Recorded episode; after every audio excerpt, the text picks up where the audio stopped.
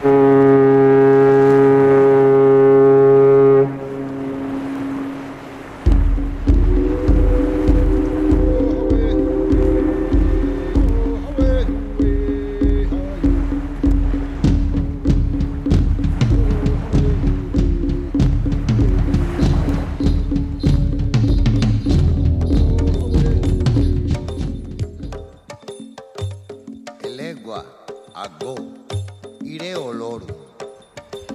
tal estáis? Os enviamos nuestro saludo desde Levando Anclas, programa de Radio Euskadi que se emite los domingos y festivos de 10 a 12 de la noche. Nos podéis escuchar también por diferentes plataformas por medio del podcast. En esta ocasión, en esta nueva edición de Levando Anclas, vamos a recibir la visita de Alonso Soria, comandante de aviación en una compañía aérea, y también de Lourdes Dalmau, sobrecargo. Son los autores de la novela Cuando volabas. Proponen a los lectores descubrir el mundo de la aviación y lo hacen a través de las aventuras vividas por los tripulantes. Durante años, tanto Antonio como Lourdes han recopilado hazañas y pericias de lo que sucedía con ellos y con sus propios compañeros. Y aquí aparece pues este libro esta novela cuando volabas en el que bueno pues aparecen esas pericias de vuelos escalas hoteles. Nos lo cuentan enseguida Antonio Alonso Soria y Lourdes Dalmau. Luego estaremos con Óscar Gabaldón. Óscar que tiene una gran afición y organiza viajes por lugares dispares, pueda ser Nepal, Bután y también Tanzania. Nos va a relatar la última experiencia que ha tenido en Tanzania, fue el marzo de 2020. Se fue justamente cuando cerramos los colegios en el Estado español, cuando empezaba la pandemia y todo el confinamiento, pero bueno, él ya volaba hacia África, estuvo en varios parques nacionales en época de lluvias, así visitó Tarangire, en donde observó manadas de elefantes, en Gorongoro hizo un trekking en la compañía de los Masáis, esto al amanecer antes de desayunar, y todavía tuvieron momentos emocionantes en Serengeti, antes de que las fronteras se fueran cerrando y los vuelos cancelando. ¿Cómo regresó? Bueno, pues todo esto nos lo contará Óscar Gabaldón. Y además estaremos con Egoich Benítez, Egoich que es de Ordicia, en Guipúzcoa, y para sacarse el título de buceo se marchó hasta Indonesia. Le gustó tanto el tema que ha estado viviendo durante un lustro, durante cinco años, en este archipiélago. Y además, últimamente, pues es director de un barco, un barco que va mm, recorriendo todo el archipiélago indonesio buscando los mejores fondos marinos. Para terminar estaremos con Miguel Cuesta, que nos lleva a un país europeo que no es demasiado conocido o no demasiado visitado, como es Bulgaria, un lugar todavía por explotar. Este es el contenido de Levando Anclas que comenzamos. Estamos con Antonio Alonso Soria y con Lourdes Dalmao Bilbao, que nos hablan de su novela, Cuando volabas.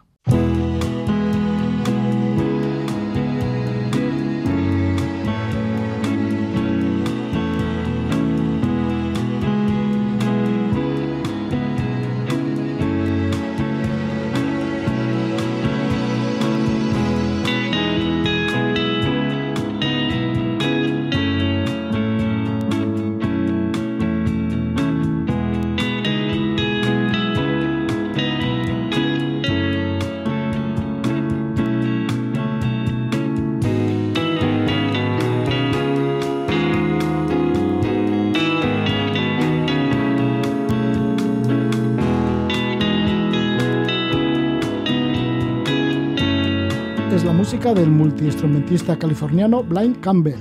Su disco pues tiene todas las canciones cantadas menos esta que lleva el título de Under the Tidal Wave.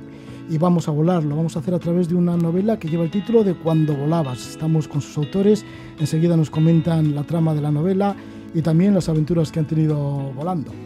Y así pues queremos hacernos una idea de cómo es la vida de los pilotos y el resto de la tripulación en un avión comercial de aerolíneas. Para ello acudimos a esta novela, Cuando volabas, cuyos autores se esconden bajo el seudónimo de Antón Zabaleta. En realidad las firmas son la de Antonio Alonso Soria, piloto de aviación, y Lourdes Dalmau Bilbao, sobrecargo. Han creado una trama en la que no faltan aventuras aéreas y también amoríos. Y todo ello para narrar el oficio de piloto y también el oficio del resto de la tripulación. El título apela a la generación de aviadores con los que aún volaban Mm, llevando los mandos, los que estudiaban cinco años de carrera y practicaban antes 1.500 horas de vuelo antes de fichar por una aerolínea comercial. De esto y más aventuras nos habla Antonio Alonso Soria. Él es nacido en Barcelona, aviador, piloto comercial, lleva 33 años volando en una compañía aérea, estudió en la Academia General del Aire y en la Escuela Nacional de Aeronáutica. Antes de entrar en una compañía aérea comercial, pues pilotó avionetas que llevaban pancartas comerciales, también en aerotaxis, en extinción de incendios, en cargueros de paquetería, también cartografía desde el aire. En el año 1987 pilotó su primer avión de pasajeros. Le damos la bienvenida a Antonio Alonso Soria. Muy buenas noches, Gabón, Antonio. Muy buenas noches, Roge. Muchas gracias por invitarnos. Y también tenemos la otra firma del libro, la de Lourdes Dalmau Bilbao. Ella es de Madrid, su madre es de San Sebastián, es sobrecargo, sobrecargo en una compañía aérea, jefa de azafatas y vuela desde hace ya 31 años. Lourdes, bienvenida, muy buenas noches. Pues muchas gracias, Roge. Gracias por invitar. Bueno, pues habéis escrito una novela. ¿Cómo os habéis atrevido, siendo pilotos de aviación y bueno, y sobrecargo, pues escribir una novela, ¿no? Una novela además que habla de vuestro oficio. Porque seguramente que no habrá muchos compañeros en la profesión que escriban así, ¿no? Una novela. Bueno, en, en realidad, como dices, eh, no hay mucha narrativa al respecto. Hay, hay algunas historias puntuales hechos concretos, pero no hay ninguna que se extienda y se estructure como, como novela. Eh, hay incluso películas, eh, una genialidad, Aterriza como puedas, que trata puntualmente de hechos de una manera cómica, pero desde luego que refleja eh, el mundo real nuestro, pero desde una perspectiva cómica. Luego existen pues, películas más fantasiosas como la de Dancer Washington del vuelo. Y, y, quizá una de las motivaciones eh, fue que tuvimos tanto Lourdes como yo fue esa, la de explicar de una manera más verosímil y real eh, nuestro mundo, ¿no? que es un gran desconocido, aparte de nuestras familias que conocen nuestras historias y nuestro estilo de vida, pues eh, queríamos reflejar eh, con sinceridad lo que es las líneas aéreas, lo, que, lo que vivimos como tripulaciones en conjunto, tanto pilotos como como tripulantes de cabina de pasajeros y tuvimos la oportunidad desde la perspectiva de, Lourdes, de femenina y, tripulante de cabina de pasajeros, pues, y, la mía de, hombre y de piloto, pues eh, eh, coincidimos en un vuelo un vuelo que fue realmente complejo. Eh, al día siguiente, en la sobremesa del desayuno, decidimos que se podía hacer un relato corto de aquello y al final pues eh, dimos con eh, dejamos de lado el relato corto y nos lanzamos a, la novela porque ella eh, tiene bastantes cosas escritas y yo soy estoy muy animado también en el tema y bueno entre los dos nos animamos y, aquí estamos sí Lourdes porque tienes ganas de afición a escribir relatos y has hecho bastantes relatos cortos sí. bueno y ahora pues esta novela claro bueno es un, es un paso un paso grande de pasar de relato corto a, novela. Entonces, sí que no decir que nos ha llevado tiempo y, bueno, pues preparación sobre todo, porque hay que estructurar más, es mucho más complejo, pero, pero muy divertido. Al final aprendes, mm, aprendes mucho y, resultó ser pues, gratificante conseguir verlo publicado una cosa que tampoco nos imaginábamos que, que fuese a, tener tanta aceptación. ¿Cómo os habéis metido a, volar? ¿Por qué esa dedicación al vuelo? Porque tiene que ser, además de dedicación, bastante vocación, ¿no? En tu caso, Lourdes.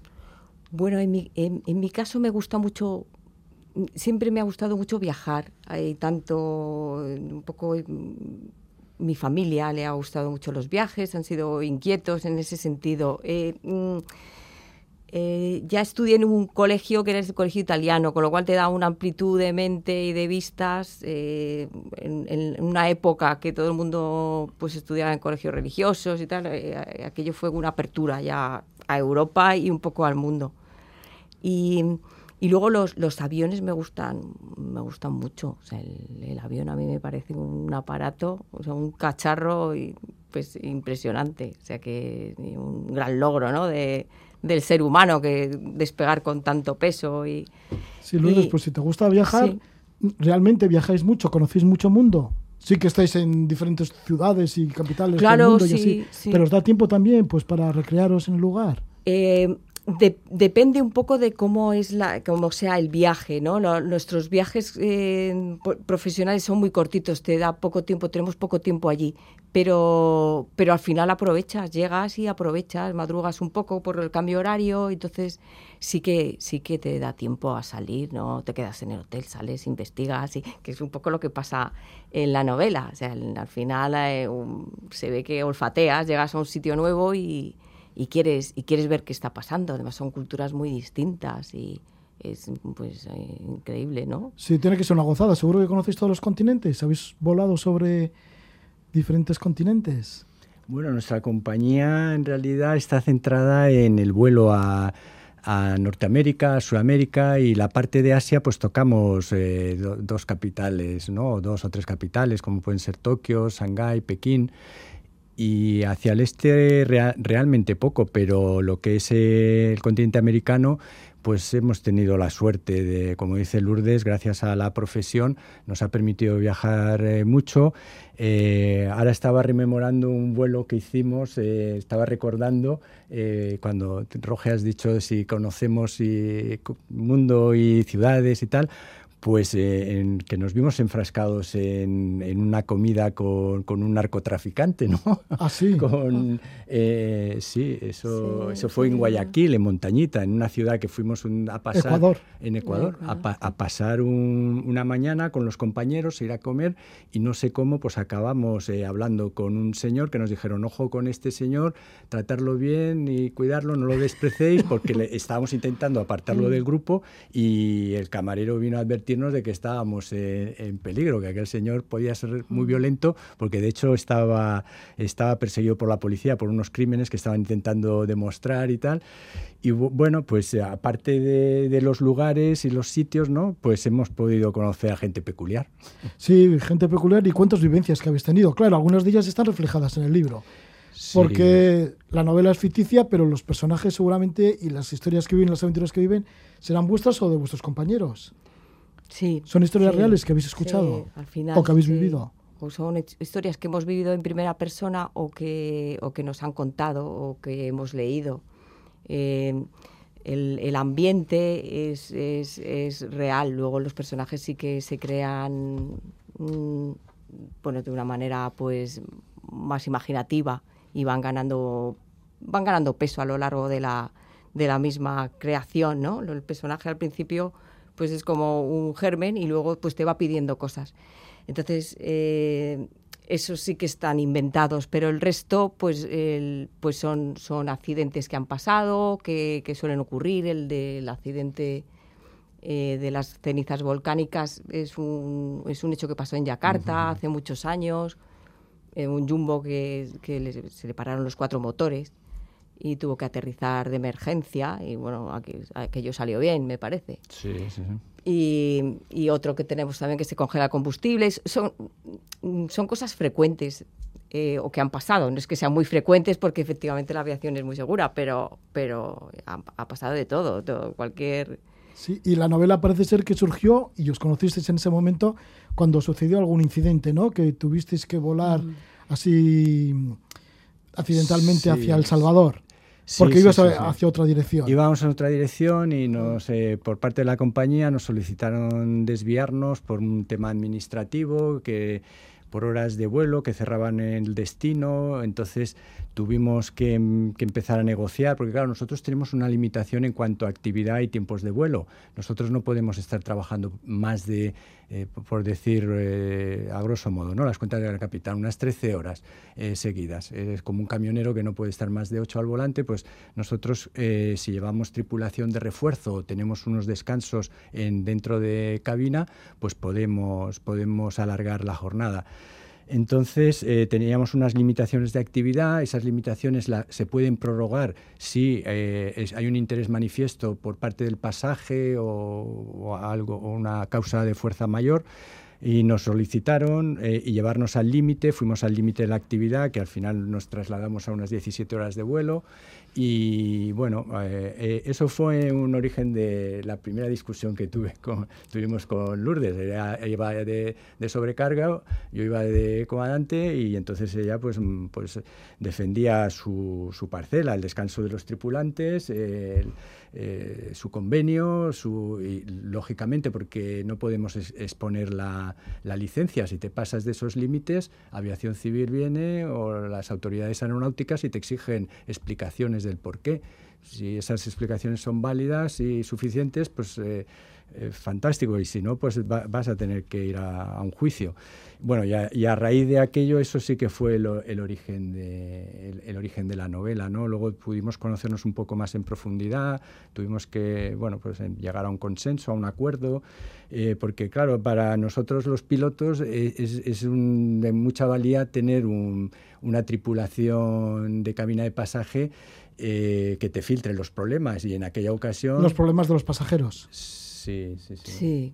Sí. sí, eh, eh, o sea, y en aquella ocasión, ¿qué diría el pasaje, no? Eh, Porque seguramente si cambiabais el vuelo y tenéis que mm. aterrizar en El Salvador, dirían, bueno, ¿qué está sucediendo aquí? Sí, pero el problema ¿Pero por qué pasó esto? El problema fue que luego hubo que continuar el vuelo, no acababa en destino, sino que en, ese o sea, ¿el destino... cuál era?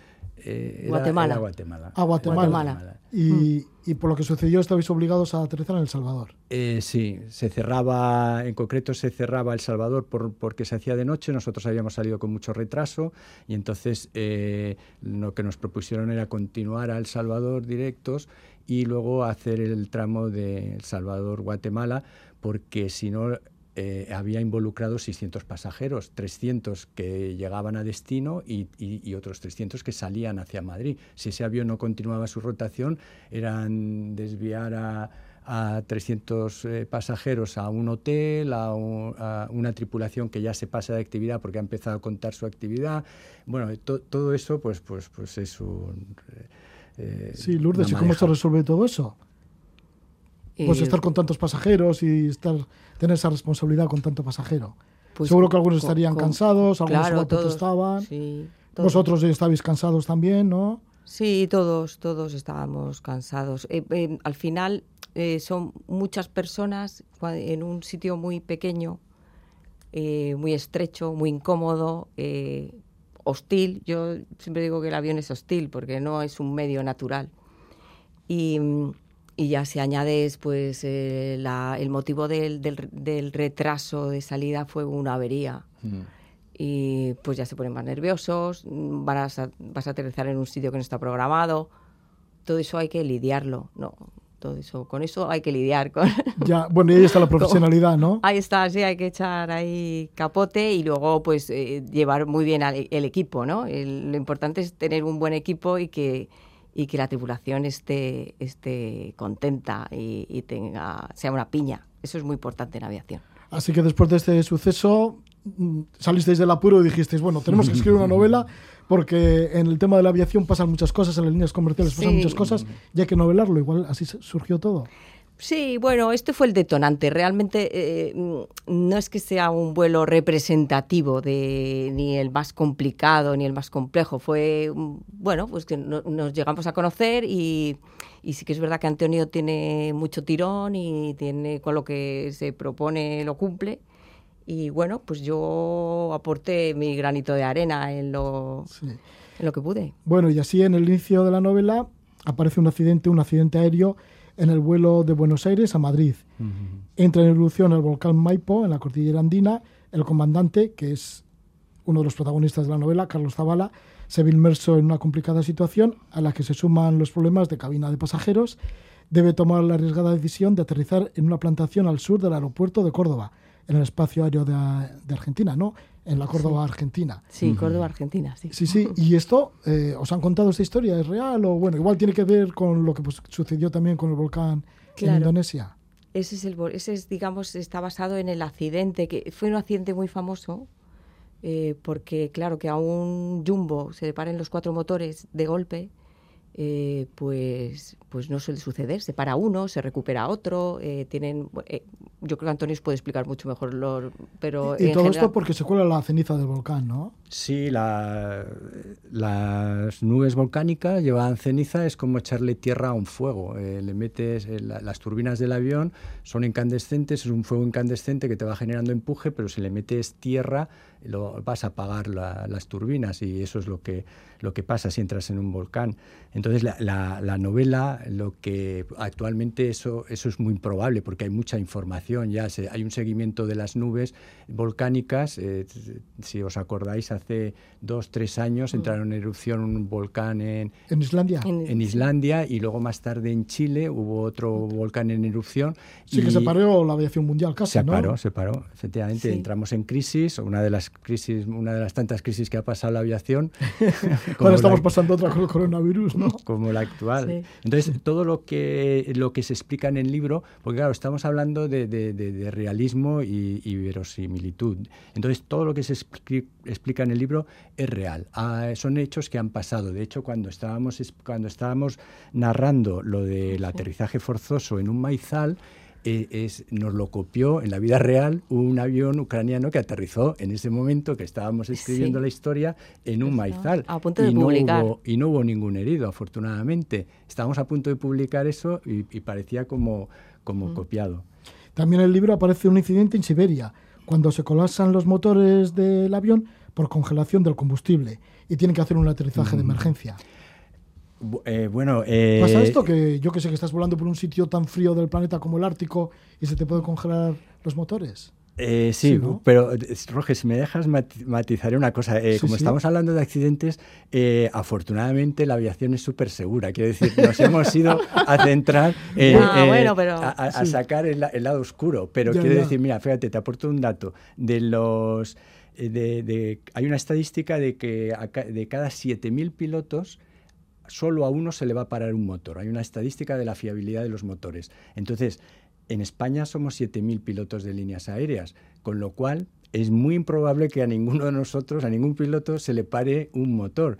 Y sin embargo, la maniobra se practica eh, se practica en los simuladores. En todas las renovaciones eh, anuales que tenemos de licencia, eh, se, se, practica una maniobra que luego es del todo improbable que te, que te pase. Pero bueno, si de cada 7.000 le va a pasar a uno, por si acaso, todo, cada seis meses la, la practicamos.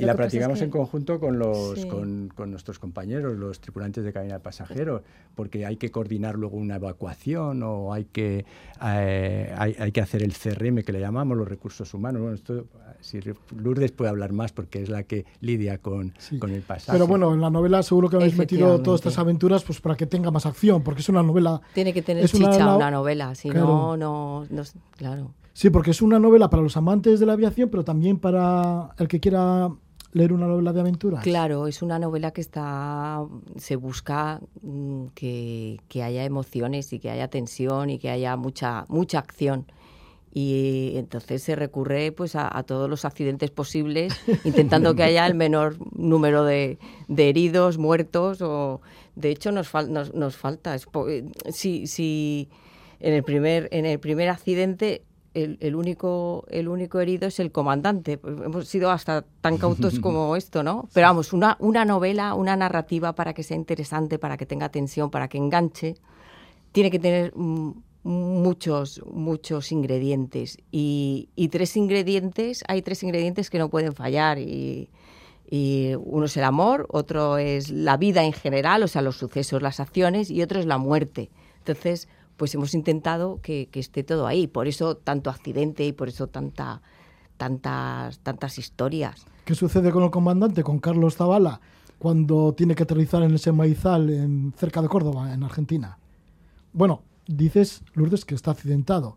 Entonces, parece ser que una vez que está accidentado pasan por el hospital o en donde esté. Sí. Pasa mucha gente, ¿no? Que, va recordando un poquito sus memorias, sus vivencias. Sí, en realidad es un... Eh, está estructurado de manera que después de ese incidente el comandante es eh, transportado de Argentina a Madrid, lo ingresan en el hospital y, en los familiares, amigos, compañeros eh, empiezan a visitarle y a través de una serie de flashbacks le vienen a la mente un repaso de, su vida y entonces le ayuda a, reconstruir su vida y a hacer un balance. Entonces en, esa vida eh, hay, un hay dos personajes fundamentales. eh, aparte de la familia, para él son Tommy, uno de los personajes del libro, el amigo del alma, y luego está... Que también es piloto de aviación. Es, piloto, es su compañero. Él es de Tenerife. Sí, exacto. E, se contrasta la, vitalidad de un, de un joven bilbaíno eh, con sus inquietudes, un joven universitario en una, en una etapa convulsa de la España de la transición, de la época del terrorismo, de la inseguridad. Entonces eh, se contrasta esa historia mm, vital con la de Tommy, que es un hombre que viene de Tenerife, de una familia de pescadores, y que ve en el ejército la única posibilidad de, llegar a la península y de, evolucionar eh, y, hacerse piloto, porque él vive cerca de los rodeos. Y la familia de pescadores, y parece ser que cuando él está pescando ve los aviones volar y dice, ay, ya me gustaría yo pilotar uno de esos aviones.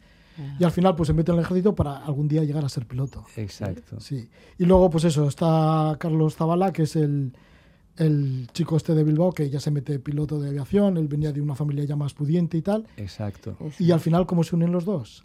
Y bueno, luego por medio está también Beatriz, que es otro de los personajes. Sí. Sí, bueno, Beatriz de ello puede hablar. Bueno, sí, al final se crean una Beatriz Suárez, que es una estudiante madrileña. Es una estudiante, sí, es una estudiante madrileña que aporta ahí, es como el trípode, ¿no? Es una novela que se basa en en, tres personajes, aunque uno es el principal y, los otros pues aportan y hacen hacen que las tramas sean, sean que haya varias tramas y que sean más, más interesantes. Entonces Beatriz pues al final es como un triángulo que se forma de amistad, amor, el lector va descubriendo pues poco a poco cómo se va desarrollando y hay amoríos y hay pues un poco de todo lo que pues, he hablado para que la cosa resulte atractiva, para que sea un poco llamativa. Sí, y luego también pues eso, con toda esta novela lo que queréis dar a conocer es la forma de vida de vosotros los que trabajáis en aerolíneas, ¿no? Tanto los comandantes, los pilotos de aviación, como los sobreca como la sobrecargo, como eres tú, Lourdes, las azafatas y, y, demás, ¿no?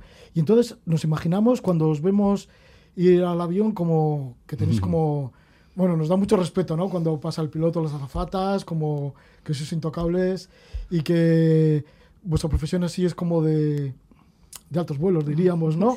No sé si es que rodea mucho glamour a la profesión y en realidad no es tanto así.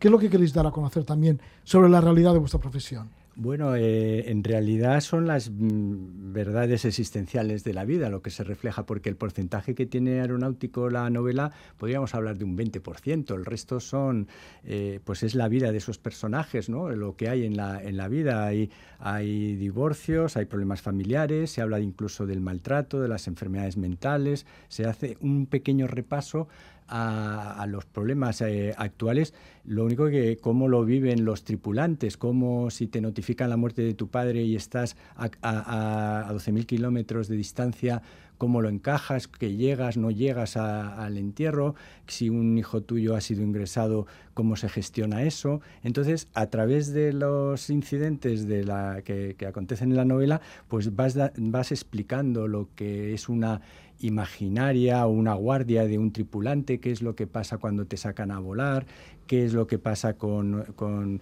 cómo incide este tipo de vida en, cuanto a la salud, ¿no? Eh, por ejemplo, hay un dato que se aporta que en este colectivo hay un 38% mayor de incidencia en cuanto a casos de, cáncer, ¿no? Tus biorritmos son alterados constantemente. Mm. Eh, sí, por el tema del jet lag por el jet lag, sí. sí, sí. Alteración y lo del, sueño. es igual por pasar...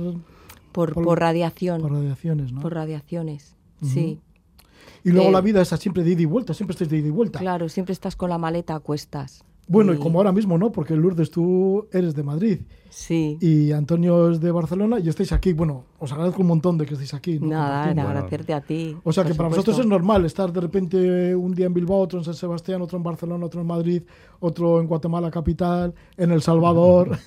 Sí, sí, sí, es verdad. Sí. Te despiertas, yo a veces me despierto y, pienso, ¿dónde estoy?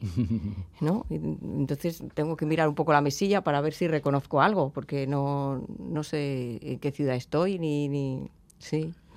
Bueno, pues estamos con los dos autores de este libro, aunque se firma Antón Zabaleta, que no es Antón Zabaleta, bueno, que es el seudónimo, claro, de esta novela, Cuando volabas. Realmente los que firman el libro, los que lo han escrito son Antonio Alonso Soria, piloto de aviación, y Lourdes Dalmao Bilbao, que es sobrecargo. Muchísimas gracias por estar con nosotros, por haber venido volando hasta aquí, hasta los estudios, y compartir estos minutos en Levando Anclas. Ah, por cierto, que el libro lo edita Círculo Rojo. Sí, sí. Bueno, pues, pues, nada, gracias a ti, Roge. gracias, Lourdes. Muchas gracias por habernos traído, Roge. Gracias, Antonio.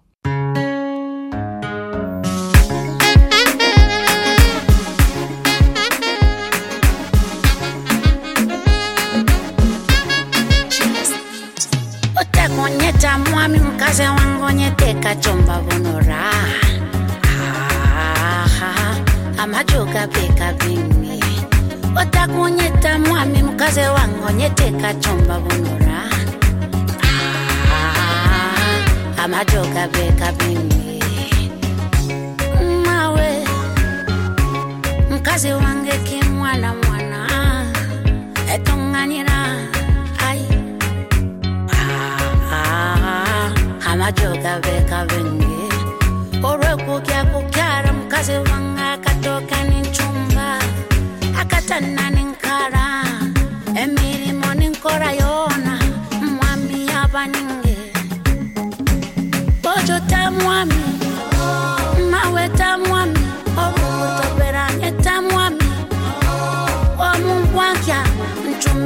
kakawa mkazi wango ncumbira kakawa. Otichei mshaja wange byochumba minura utakunyeta mwami mkazi wango nyeteka chumba bunura Ah, Ah, amachoga Es la cantante de Tanzania, Seida Karoli, con el tempa Kachumba Bunula. Y es que nos vamos hacia Tanzania, nos vamos a acercar al Parque Nacional de Tarangire, también al cráter de Gorongoro, nos, adentraremos en las llanuras de Serengeti, iremos a la reserva de Grumeti. Todo esto lo ha realizado últimamente, bueno, últimamente, en, marzo, antes del que llegara la pandemia del coronavirus, nuestro invitado, que es Óscar Gabaldón. Óscar Gabaldón, que ya es conocido aquí en Levando Anclas porque recientemente emitimos dos capítulos de su estancia en Bután. Vino entusiasmado de estar en este reino del Himalaya y fue tal lo que nos contaba, tantas maravillas que nos contaba, que hicimos dos capítulos de ello. Bueno, pues Óscar Gabaldón también es un gran aficionado a acercarse a Tanzania. Él es director en España de Tanganyika Expeditions y hace expediciones y prepara expediciones justamente para este país, para Tanzania. Vamos a hablar de su última expedición a Tanzania, que fue, como digo, en marzo de 2020. Le damos la bienvenida a Óscar Gabaldón. Muy buenas noches, Óscar. Buenas noches, Roge, ¿cómo estás? Bueno, que tu vida está entre Madrid, en donde vives, y luego pues el Himalaya, porque bueno, también otro de tus países favoritos es Nepal, en donde viviste un año en Pucara, en el año 1997. Sí. Últimamente pues también estás totalmente enamorado de Bután, y como no, pues no dejas Tanzania. Pues sí, la verdad es que es imposible dejarlo. Sí, sí. Bueno, y además ahora Tanzania, dentro de, este, de esta pandemia mundial, es uno de los países que te deja entrar más o menos fácil, ¿no? Al país. Sí, la verdad que gracias a, Dios, pues mira, eh, en, en julio abrieron el país al turismo, no tuvieron prácticamente a nadie, ¿vale? Pero en agosto empezamos a enviar clientes españoles nosotros, eh, los primeros clientes, pocos coches, tendríamos como tres, cuatro coches en, en agosto. Y, y bueno, vinieron encantados los clientes. ¿Por qué? Porque allí a la entrada se están cu- cumpliendo todas, todas las medidas de seguridad. Todos nuestros choferes, que son coches propios, los tenemos completamente limpios y, preparados para que los clientes estén a gusto. Los guías eh, eh, van con mascarilla y con guantes. En cuanto que eh, los, los clientes se bajan del coche, vuelven a limpiar el coche otra vez. Las habitaciones en todos nuestros propios lodge, porque son propios y podemos fiarnos de ellos, eh, están todas separadas, como 100 metros una de otra, y, y- no hay, como no, como no te acerques a un león. Entonces, bueno, la verdad que todos los clientes han ido viniendo muy contentos. eh, octubre, noviembre, hemos ido mandando más, más clientes, y bueno, pues eh, por lo menos es un destino que podemos seguir viajando y disfrutándolo, aunque tengamos toda esta pandemia, ¿no? Sí, ¿y ¿cómo fue esa estancia que tuviste, la última en Tanzania, el marzo de 2020, que justamente fue- ahí empezó la alarma fue- sanitaria, ¿no? La primera. Sí, fue muy bonita, también un poco dura, hay que decirlo, porque, bueno, justamente cuando yo estaba saliendo con un grupo de 12 personas, además agentes de viajes todos, para que aprendiesen sobre el destino, pues eh, eh, justamente estábamos saliendo en el aeropuerto de Madrid y estaban cerrando los colegios. O sea, justo en el momento más duro, ¿no? Cuando Italia dijeron que confinaban Italia y, entonces, eh, bueno, además nuestro vuelo pasaba por Italia y, bueno, llegamos bien, sin ningún problema. Allí eh, todo estaba perfectamente. Y bueno, empezamos un viaje maravilloso en el que estuvimos en Arusa. Eh, de Arusa nos fuimos a Tarangire. Eh, hay que decir, hay que decir que Tanzania tiene normalmente lluvias en noviembre y luego en marzo, abril, mayo es época de lluvias también, ¿no? Y, bueno, pues este año ha sido un año excepcional porque eh, las lluvias de noviembre han continuado hasta marzo sin parar de llover. Eh, dicen, dicen, no sé si será verdad, que eh, ha habido en el Congo unos incendios muy grandes de muchos bosques y jungla en el Congo y entonces eh, eh, las lluvias ya no paran ahí y subían a Tanzania, ¿no? Pasaban a Tanzania. Puede ser, no lo sé, pero la verdad es que cuando llegamos a Tarangire, es un Tarangire es un parque nacional que sepáis todos que es con mucha arboleda, muy abrupto, montañoso, es muy bonito, es diferente a Serengeti o a otros parques que podemos ver en Tanzania. Y eh, bueno, pues cuando llegamos a Tarangire, está el río Tarangire que cruza todo el parque y para llegar a nuestro alojamiento teníamos que cruzar el río Tarangire. Imposible cruzarlo. Imposible, tuvimos que bajar el río abajo, río abajo. Bueno, con decirte que llegamos al alojamiento eh, cuando ya se hizo de noche, o sea que eso normalmente no ocurre con, con los clientes y bueno, fue una excepcionalidad, ¿no? Y bueno, pues eh, por lo demás, eh, con los animales que hay en Tarangire, pues vimos muchísimas jirafas, todo tipo de animales, pero pocos news cuando, porque con la lluvia los news se salen fuera del parque, se van al lago Manyara, que están más a gusto, y news, cebras y tal vimos menos, pero sobre todo muchísimos elefantes, que es el parque donde se ven más elefantes, ¿no? En Tanzania puedes llegar a ver, pues no sé, 100, 200 elefantes en un día. Es una barbaridad, ¿no? De, elefantes que hay ahí dentro, ¿no? Y, fue ahí hubo una, una historia muy bonita porque yo nunca había visto un, un leopardo en Tarangire y pudimos presenciar, eh, que me estarán oyendo algunos de los, de los de las personas que venían conmigo, un leopardo cazando, baja, pero muy cerca, como a tres metros del coche, ¿sabes? Un leopardo divisando un antílope y, yendo a por él, ¿no? Eso fue precioso, ¿no? Eso es una de las cosas que se suelen ver en Serengeti, pero no en Tarangire, y la encontramos en Tarangire, ¿no? Nunca sabemos lo que vamos a encontrar en Tanzania, ¿no? Sí, y ese leopardo y los leones que también has visto, y bueno, y tantas veces que lo, que lo habrás contemplado, transmiten ese poder que tienen estos animales. y además en su medio. Oh, este, entra algo por dentro, ¿no? Cuando estás viendo eh, los felinos es te entra algo por dentro, ¿no? Que dices, madre mía, ¿no? La, madre naturaleza, ¿no? Qué potencia, ¿no? Qué fuerza, ¿no? Es, es, es, es muy potente, ¿no? La sensación de, de verlos. Vi uno, uno con una cría, una leona con una cría dentro de un baobab. Fíjate, otra, otra anécdota muy interesante en Tarangire, ¿no? cosas que, que, te pasan solo en un viaje, ¿no? Porque todos los viajes son diferentes, ¿no? Todos, todos los viajes son una gran aventura, ¿no? ¿Cómo que estaba dentro de un baobab? ¿Dentro de un hueco de este gran árbol? Sí, tú sabes que los baobabs son unos árboles grandes, bastante anchos, ¿vale? Solamente, bueno, eh, eh, se pueden encontrar en diferentes zonas de África y bueno, pues Tarangire es uno de ellos, ¿no? Tarangire tiene baobab, igual que Serengeti no vas a encontrar baobab ni en Gorongoro, en, en, en, Tarangire sí, y precisamente había, bueno, muchos animales se esconden o viven cerca de, o eh, dentro de los baobab, y en ese momento, pues eh, de tanta lluvia y que estaba ocurriendo, el mal tiempo, pues estaba protegida la leona con su cachorro dentro de dentro del baobab, ¿no? Vaya, bueno, pues esto es el Tarangire, ¿no? El Parque Nacional de Tarangire. Pero sí, que volviste de nuevo al cráter de Corongoro, que es tan famoso. Sí, atravesamos el lago Manyara, como siempre, eh, y, bueno, eh, eh, igual en el lago Manyara se podían ver más news y más cebras de lo normal.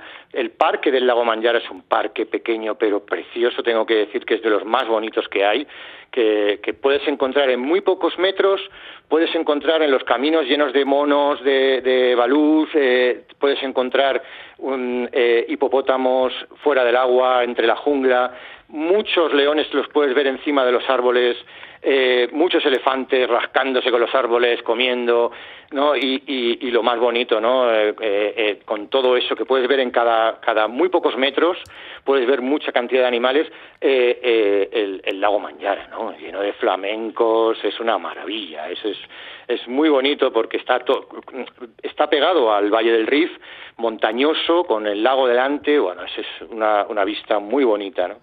Y luego pues ya entramos en, Gorongoro, como siempre, pues en Gorongoro sabes que puedes encontrar eh, eh, los Big Five. Eh, pudimos ver, pudimos ver de lejos, bueno, de lejos, quizá un poco más cerca que otras veces, el rinoceronte, que es difícil de verle, y, y bueno, aquí tuvimos la oportunidad de verlo. Y bueno, sabes que en Gorongoro pasamos todo el día viendo muchísimos animales en vida salvaje porque está a tope, ¿no? Y de ahí eh, nos bajamos a dormir a Old Dubai, que son las grutas de Old Dubai, que es el principio de la humanidad. Ahí es eh, donde se han encontrado los primeros restos de Australopithecus y hay, hay antropólogos excavando, y hay incluso un español y bueno, es una zona masái por excelencia, porque el Gorongoro, el Gorongoro Conservation Area, eh, toda esa zona eh, son 8.000 kilómetros cuadrados y, y, viven muchísimos masáis, es la, casa de los masáis, ¿no? Y, bueno, pues ahí pasamos una, una noche y hicimos un trekking con los masáis por la mañana, me encanta, porque siempre que voy intento hacer trekking eh, mañanero con los masáis a las seis y media de la mañana al amanecer y hacer un poquito de yoga viendo las montañas y tal. Y bueno, los masáis siempre te van a contar un poco, depende de la época que vayas, pues te van a, a contar un poco sobre lo que estás viendo, ¿no? Si, si estás viendo de repente eh, ves escarabajos peloteros, pues te cuentan que es el agricultor del Serengeti, ¿no? Eh, ves eh, unas jirafas y ellos, pues te vas con ellos andando detrás de las jirafas, ¿no? Y te acercas, no mucho, por supuesto, pero te acercas un poco para hacerles alguna foto cerca al amanecer, ¿no? Es, es muy bonito, ¿no? esa zona, ¿no? Y, Perdona, ¿y los masáis también hacen yoga? No, alucinan conmigo. Me llaman Uhuru. Uhuru es eh, como el pico de Uhuru del Kilimanjaro. Eh, eh, Uhuru es como libre o libertad, ¿no? Y entonces me llaman Uhuru Oscar, me llaman los masáis. Sí, sí, sí. Bueno, tú traerás lo del yoga y Oriente de tus estancias en Nepal, ¿no? Claro, a mí me encanta. Yo hago todas las mañanas, hago mis ejercicios, que he ido aprendiendo de todos los viajes. Cada viaje, pues, aprendo más, ¿no? Y bueno, es una cosa que vamos haciéndonos mayores, Roge, y, viene muy bien. Estar estirado y estar preparado y hacer un poquito de yoga por, por la mañana siempre viene muy bien. Bueno, pues total, que dejáis eh, Old Dubai Camp, que son estas rutas de Old Dubai, donde se han encontrado estos restos tan antiguos, y ya os adentráis en las llanuras del Serengeti. ¿El Serengeti ya será para ti como casi tu casa o qué? Sí, la verdad que es una maravilla. El Serengeti, al, adentrarnos desde Old Dubai, es donde empiezan las llanuras, es, es justo Serengeti Sur, o, los pies del Gorongoro, ¿vale? hacia el Serengeti. Y ahí es donde empiezan las llanuras del Serengeti, que es la llanura sin fin, es lo que significa la palabra Serengeti, llanura sin fin. Y ya, pues bueno, pues empiezas a hacer kilómetros, y kilómetros es como un mar, la verdad, y se empiezan a ver animales, pues eso, ahí vas a ver, cada dos por tres puedes ver leones, ves mucho el, el guepardo, el chita, en esa zona entre el sur del Serengeti y el central Serengeti hay mucho guepardo, y, les ves cazando, les ves eh, al acecho de, de, los ñus o, de diferentes eh, antílopes o, animales, ¿no? Y es muy interesante también, ¿no? El encontrar el leopardo. El leopardo a mí me encanta porque tiene una belleza extraordinaria, ¿no? Es, es, es el animal más rápido del mundo, pero, pero es eh, el es como, como un leopardo pero diferente, ¿no? La cabeza, el tal, la forma que tiene, ¿sabes? Eh, es una belleza extrema, ¿no?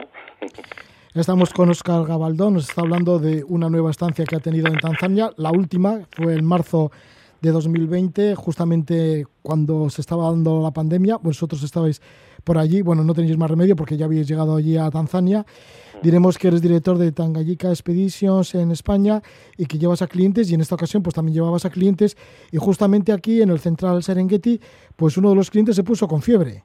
Pero sí, la verdad que me asustó que- mucho, me asustó Sí. mucho, eh, porque claro, con todo lo que estaba pasando, nuestro avión que pasó por Italia, ¿sabes? No voy a decir el nombre de quién fue y de tal, porque es un amor de persona y además es, es de allí, de, Bilbao. Va, mira. Seguro que me está escuchando, ma- majo. Y, y entonces, bueno, tuvimos la suerte, lo puede decir él, cualquier, eh, cualquiera que, que ¿sabes? Tuvimos la suerte de que llegamos a un, a un campamento, eh, uno de nuestros campamentos se llama Ron Yokam, en el Central Serengeti, y entonces, eh, como él llegaba malo, pues yo le, le di todos los paracetamol que llevaba, el equipo, llevamos siempre, ¿sabes? Llevamos eh, eh, eh, medicinas y botiquín, y, y cuando llegué al campamento dije, oye, mira, eh, eh, le pasa esto, tiene un pelín de fiebre, eh, vamos, estamos dándole paracetamol, pero mira, prepararme un mejunje de los que hacéis vosotros para los catarros. Bueno, le hicieron dos termos de, de jengibre con limón, de té, jengibre y limón, y, se los dieron, le dijeron, tómate esto durante todo el rato, ves tomándolo. Bueno, al día siguiente se levantó el chaval, fenomenal, ya fue recuperando y ya fuimos hacia Grumeti, que es cuando llegamos a, a ver el equipo de fútbol este que está eh, en el Central Serengeti. Entre el Central Serengeti y Grumeti hay una, una población que se llama Icoma, y es muy- una población muy pequeñita, de, pues una población que cuando echaron a todo el mundo del Serengeti, porque solo podían estar los animales y no masáis, pues esta población no se quiso ir. Y entonces, bueno, pues eh, yo siempre paso por esta población, me encanta verles y tienen un equipo de fútbol. Entonces, siempre paso a saludarles y a darles un regalo. Y si el grupo que vamos, pues queremos echar un partido, pues eh, podemos echar un partido con ellos, mezclados, claro, porque es un equipo profesional de Tanzania. Y, y bueno, pues pasamos el día con ellos y estamos un, bueno, pasamos el tiempo, ¿no? Y, y bueno, desde aquí quiero decir, si hay alguien que me esté escuchando que quiera eh, donar equipos de fútbol de segunda mano para este equipo de, de- del Central Serengeti, se llama Rubanda Fútbol Club y es una maravilla de gente y están siempre, pues eso, necesitan equipo. O sea, siempre si hay un equipo que me esté escuchando, que es que hay muchos equipos con dinero en el mundo, ¿no? Y si me están escuchando, pues mira, me sobran unas camisetas del año pasado, pues toma. Y, y pues se las hago llegar y se las llevo en persona, eso por supuesto. ¿eh? Sí, porque volverás en marzo de 2021, esa es la intención. Y, y- sí, sí. sí, sí. ¿Y cómo fue la salida entonces de Tanzania? Uf, muy dura, Roge, muy dura. Muy dura porque justamente nos cuando hemos quedado- perdona, estábamos ¿eh? en Grumeti, Sí, eh, eso, me en dieron Grumeti. la mala noticia de que anularon el vuelo de todos, de todo el grupo. Trece personas colgados en Tanzania cuando el confinamiento y encima anulan todos los vuelos, ¿no? Y, bueno, eso fue un momento duro, tuve que calmar a todo el grupo, tranquilos, que, aquí somos una potencia en Tanzania y no, va, no os va a pasar nada y, va, y todo va a funcionar y tal. Entonces, bueno, pasamos eh, eh, una noche en Grumeti y al día siguiente decidimos ya coger una avioneta e irnos a Arusa para ir al aeropuerto internacional a ver cómo qué podíamos conseguir. Mientras tanto, yo tengo que dar las gracias desde aquí y que me oigan, por favor, porque eh, Javier de Dios, el, director de la compañía Ethiopian Airlines, estuvo pendiente de nosotros en todo momento y, mis compañeras de la oficina igual. Y bueno, pues eh, yo me lleg- llegué al aeropuerto con el grupo de, de 13 personas sin, eh, sin, sin tener ningún, ningún billete ya, porque estaban anulados. Y gracias a, este señor, a Javier de Dios, empecé, empecé a- a sacar uno a uno, pero como cada 20 minutos o cada una hora me daban el alta para otro, ¿no? Y bueno, fue un momento de tensión toda la mañana en el aeropuerto, consiguiendo, al final conseguimos que todo el grupo entrase en un vuelo y ya fuesen para España, todos llegaron fenomenal, excepto todos lloraban porque yo me quedé y, no había vuelo para mí. Entonces yo dije, no os preocupéis, que yo estoy aquí encantado y estoy en casa. Así que estuve nada, tres días más y Javier de Dios me consiguió un vuelo por, por Etiopía, Frankfurt, Madrid. Y bueno, cuando yo llegué a Madrid me quedé loco. Tengo que decir que me dio mucha pena, lo pasé muy mal en Etiopía, porque eh, la gente eh, perdía los vuelos, compraba otros y se los volvían a anular. Entonces la gente lloraba en el aeropuerto, gritaba. Bueno, era un momento de mucha tensión y yo tuve la suerte, me agarré a una señora me agarré a una, a una señora de una, de una fundación, una señora mayor, de una fundación de, discapacitados en Etiopía, que llevaba, que era española, llevaba mucho tiempo y se volvía a España. Y bueno, me agarré a ella, fuimos pasando y cuando me vi ya en el avión, no me lo creía. La verdad es que, es que no me lo creía. Fue un momento que dije, no puede ser.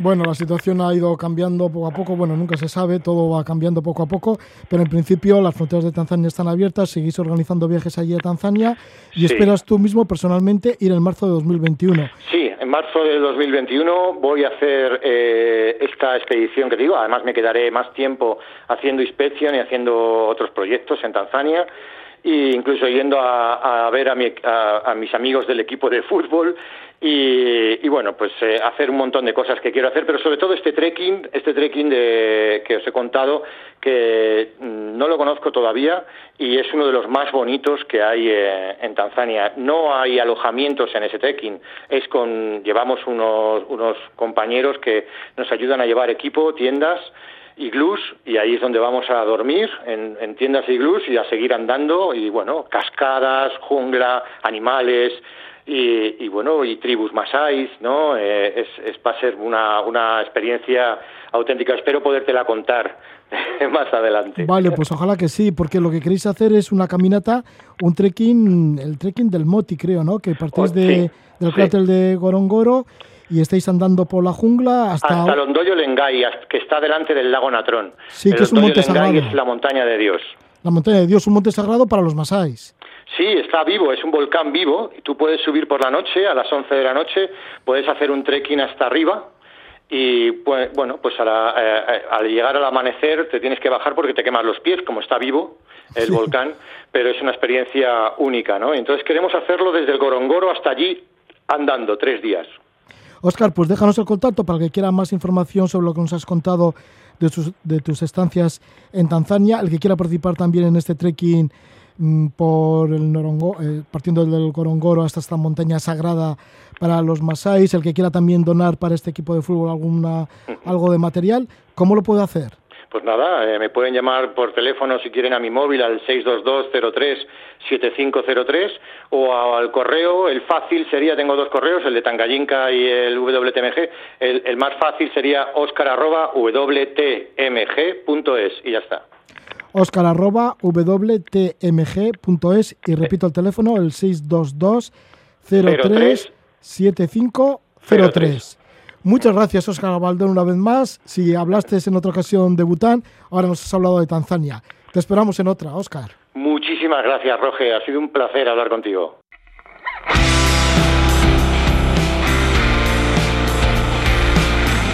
Oscar Gabaldón, siempre tan entusiasta allí a donde va. Nos ha comentado cómo ha estado en Tanzania en época de lluvias y cómo se libró por los pelos de la pandemia y pudo regresar a Madrid. Bueno, pues ya llegamos a las noticias de las 11 de la noche. Vamos a escuchar el último disco de Petty, uno de sus temas. El disco lleva el título de Manipulación Estrategia y escuchamos el tema Shuri, Beguía, Mayen, Cesare. Y luego, pues continuamos con muchas más aventuras aquí en Levando Anclas. Entre otras, estaremos con Igoch Benítez, que lleva ya cinco años en Indonesia. Se dedica a bucear, a encontrar buenos fondos marinos. Y además estaremos con Miguel Cuesta, que nos lleva a Bulgaria. Escuchamos a duzuna Pixel bat aragiko zelu zaindari laguna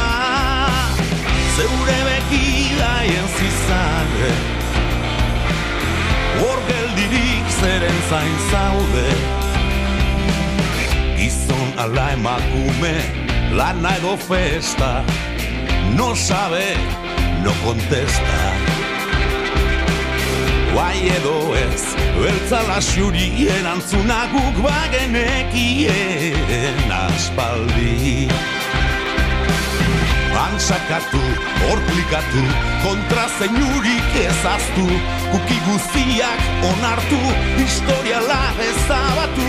Letra txipia saltatu, robota otezaren Beharko duzu frogatu.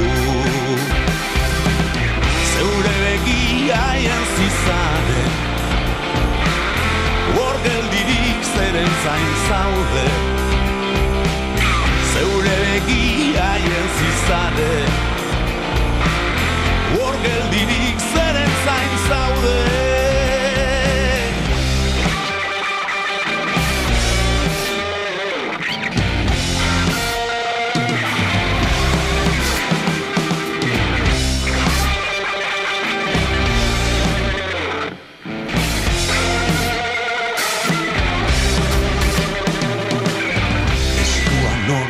Txiagua haien amua zure nimia Amua dizute sartu begia. Orain errantzara doaz, bidean txistua joaz Orain errantzara doaz, bidean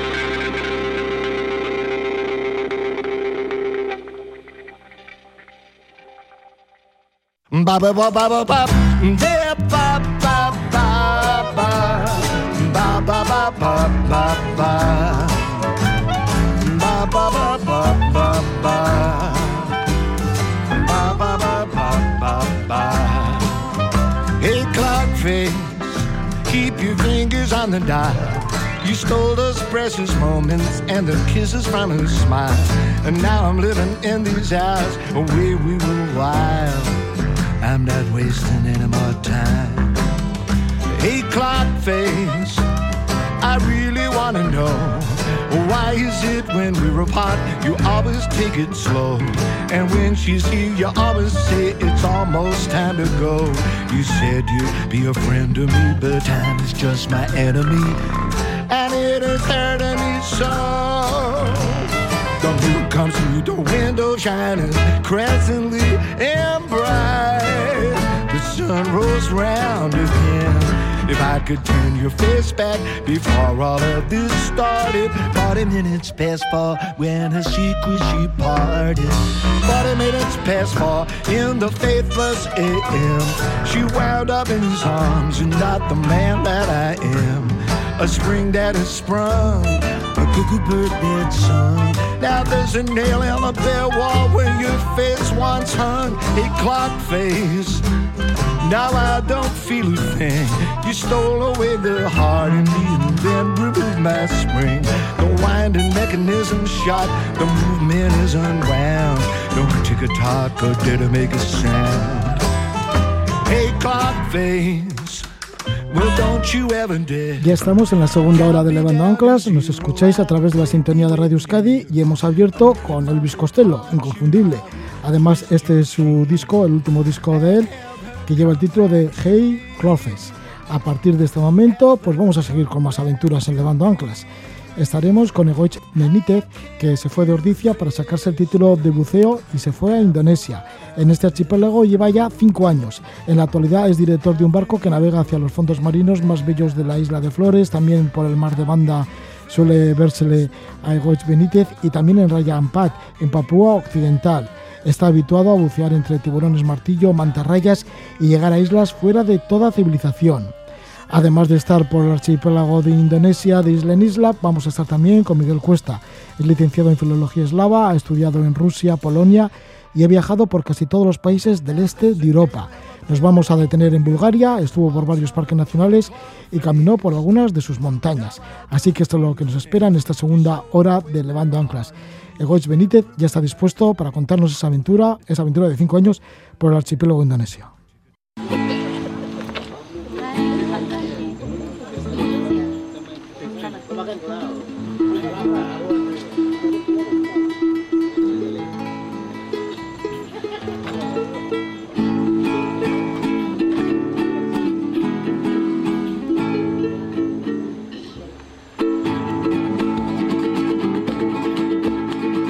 Que nos llega desde muy muy lejos de Papúa Occidental. La cantan unos niños. Es música que la ha grabado un amigo de nuestro invitado, Egoy Benítez. Estaremos hablando con Egoy Benítez, buceador que ha estado en los mejores fundos del archipiélago de Indonesia. Entre otros puntos ha tocado y además bastantes veces Papúa Occidental. Escuchamos esta música que llega desde allí, directamente desde Papúa Occidental.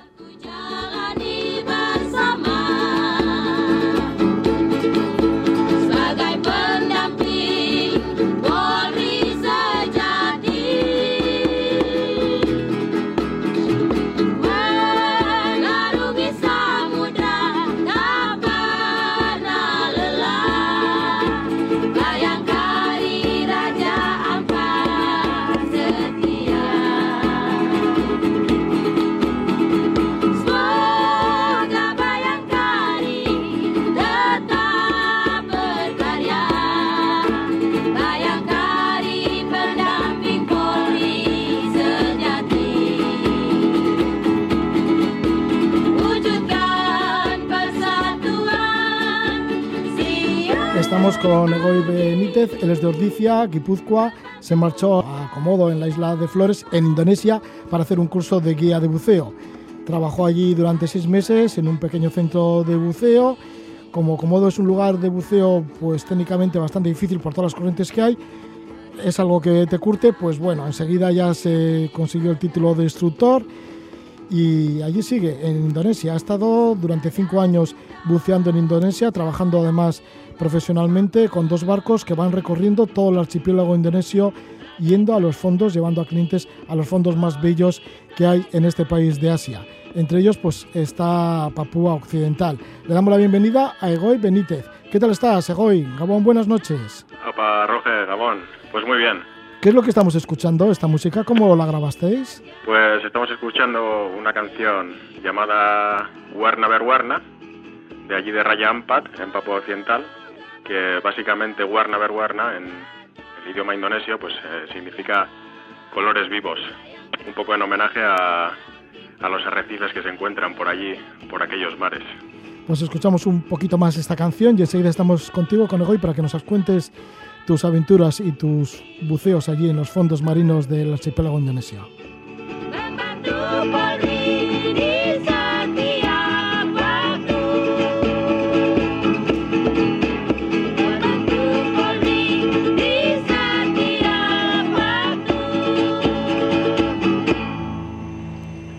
Son, bueno, aquí están aplaudiendo y parece que se lo pasan muy bien, ¿no? Te lo habrás pasado muy bien por allí, por estos verdad. lugares de Papua Occidental.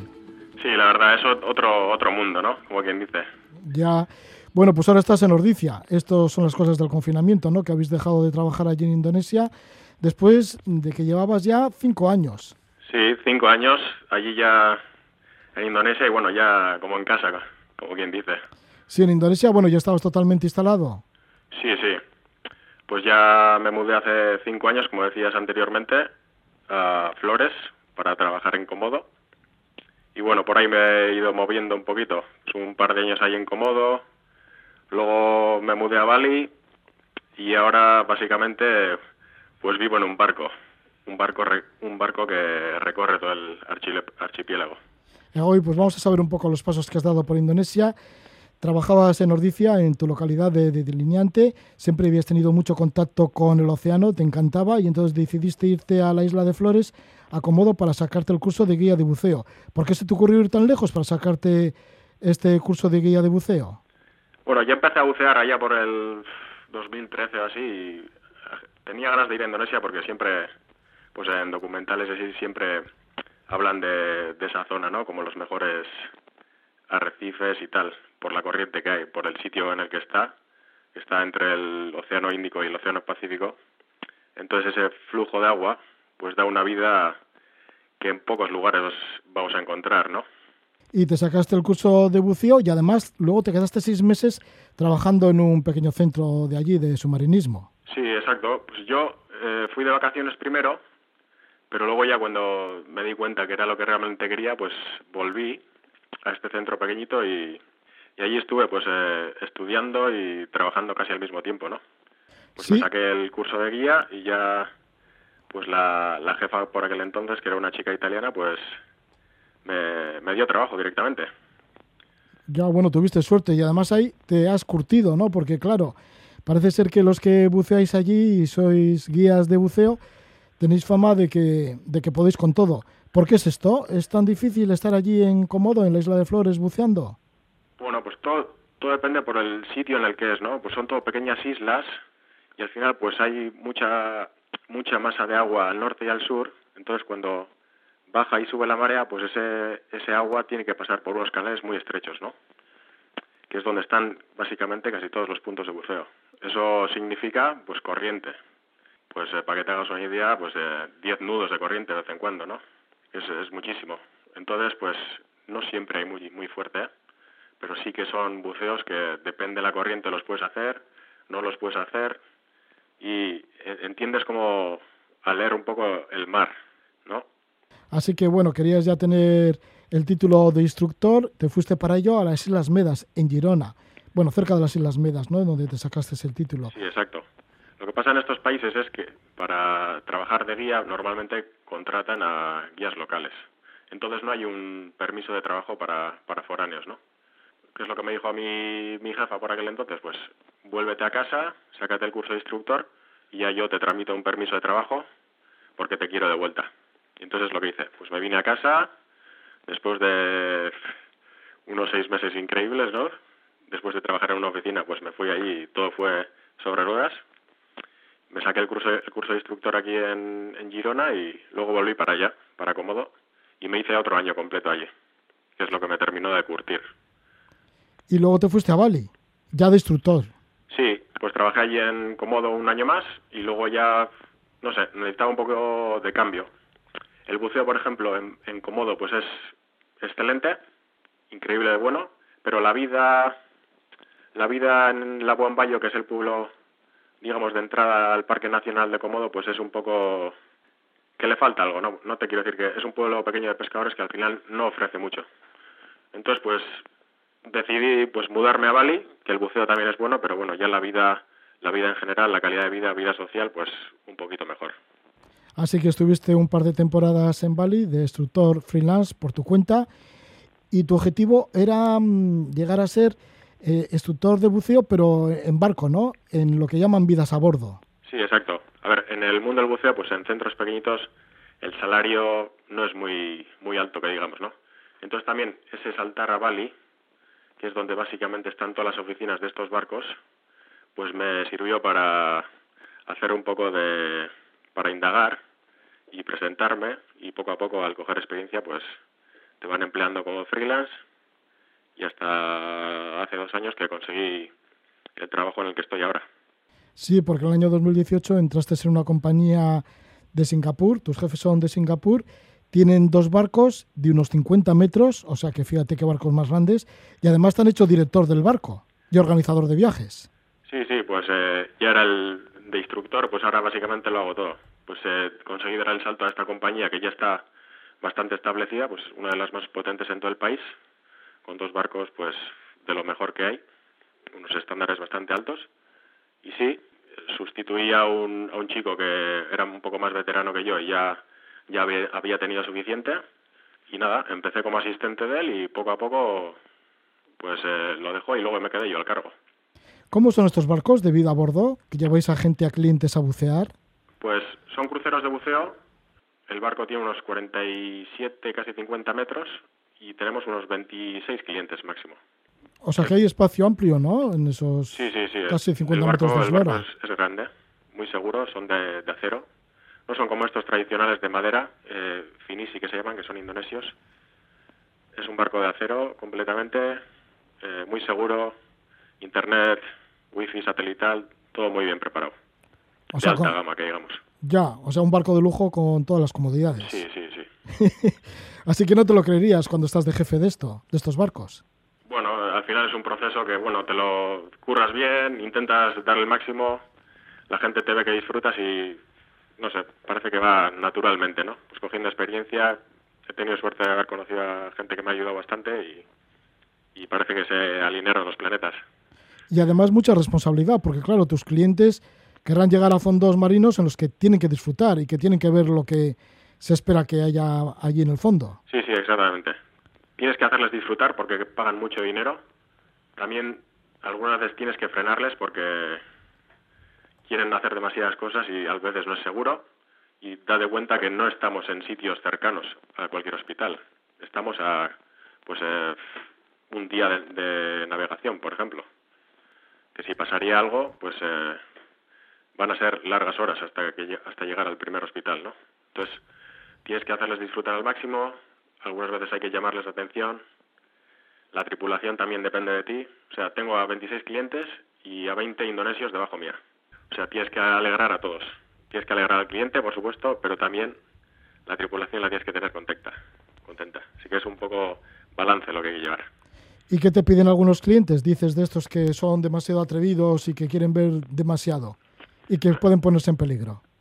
Lo más peligroso diríamos que son las corrientes, ¿no? Hay sitios que es muy importante que el guía o, por ejemplo, yo vayamos delante y hay gente que pues se olvida un poco y va a la suya hasta que sin darte cuenta pues una corriente descendente te coja y te pueda lanzar a no sé cuarenta y pico metros que depende de la mezcla de aire que utilice pues puede ser tóxico ya para, para el cuerpo ¿Alguna o, vez? o perderse o cualquier cosa de estas Sí, ¿y alguna vez has tenido algún percance, alguna evacuación de alguno de los clientes?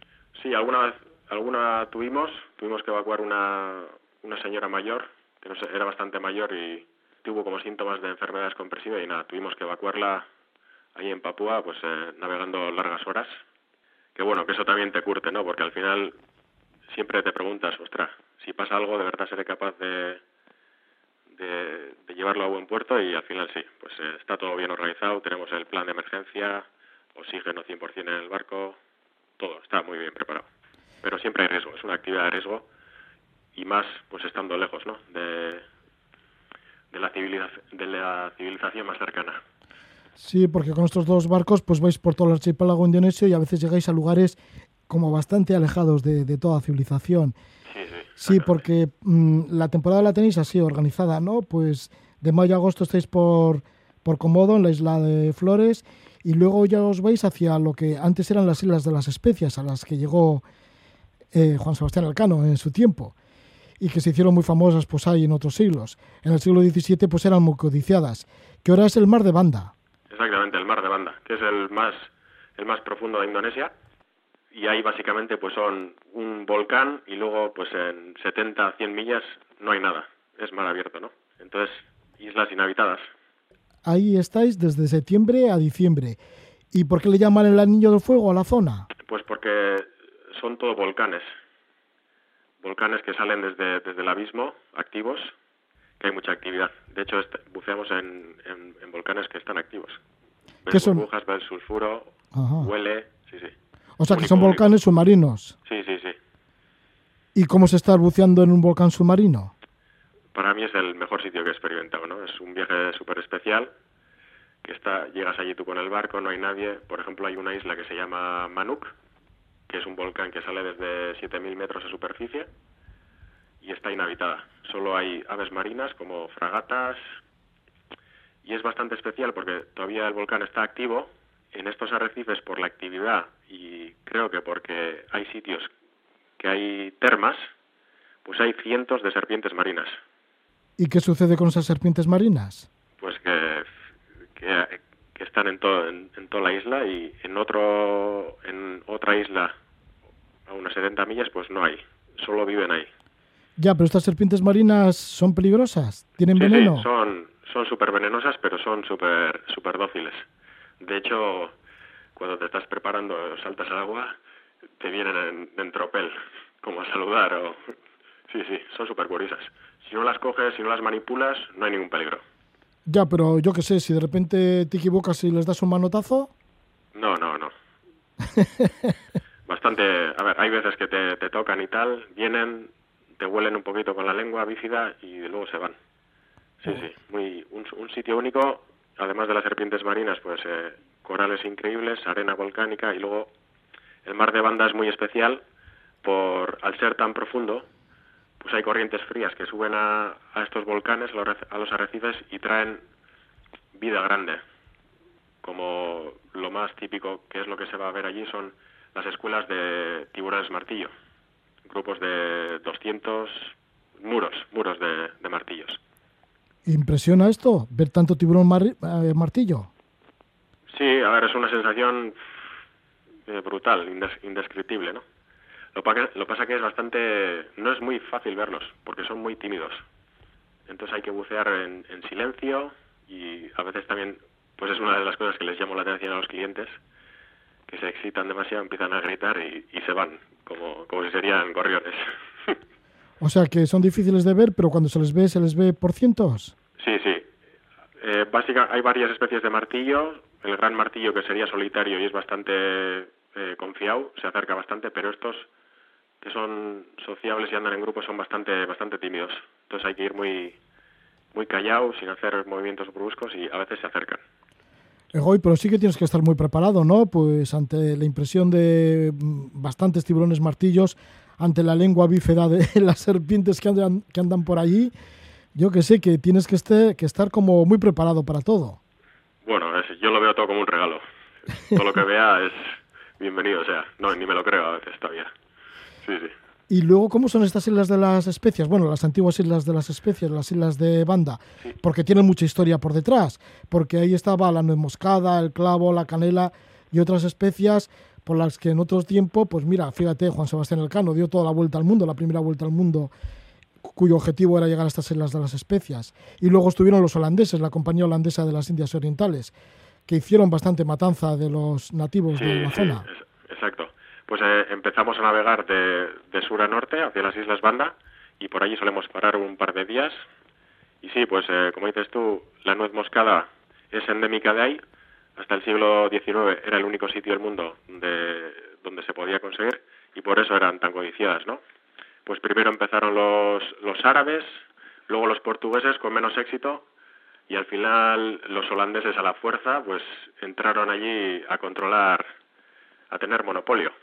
De hecho, tal, tal era el afán de ellos de, de tener el monopolio que tenían controladas todas, todas las islas de las especias, menos una que se llamaba Run, y a finales del siglo XVII, pues eh, en una disputa con los ingleses, llegaron a un acuerdo y cambiaron esta isla de Run por lo que hoy es la, la isla de Manhattan. Así que ya me dirás el cambio que, que hicieron. Y la importancia entonces la de estas importancia islas, entonces. de las islas de las ahora- especias. Ahora tú vas a esta isla de Run y pues hay un, un poblado pequeñito que básicamente se, se nutre de- del pescado de allí y bueno, de las especies que cultivan. Pero en aquel entonces sí que sí que eran muy muy muy importantes. ¿Todavía queda algo del legado de la estancia de los europeos por allí, por estas islas de banda?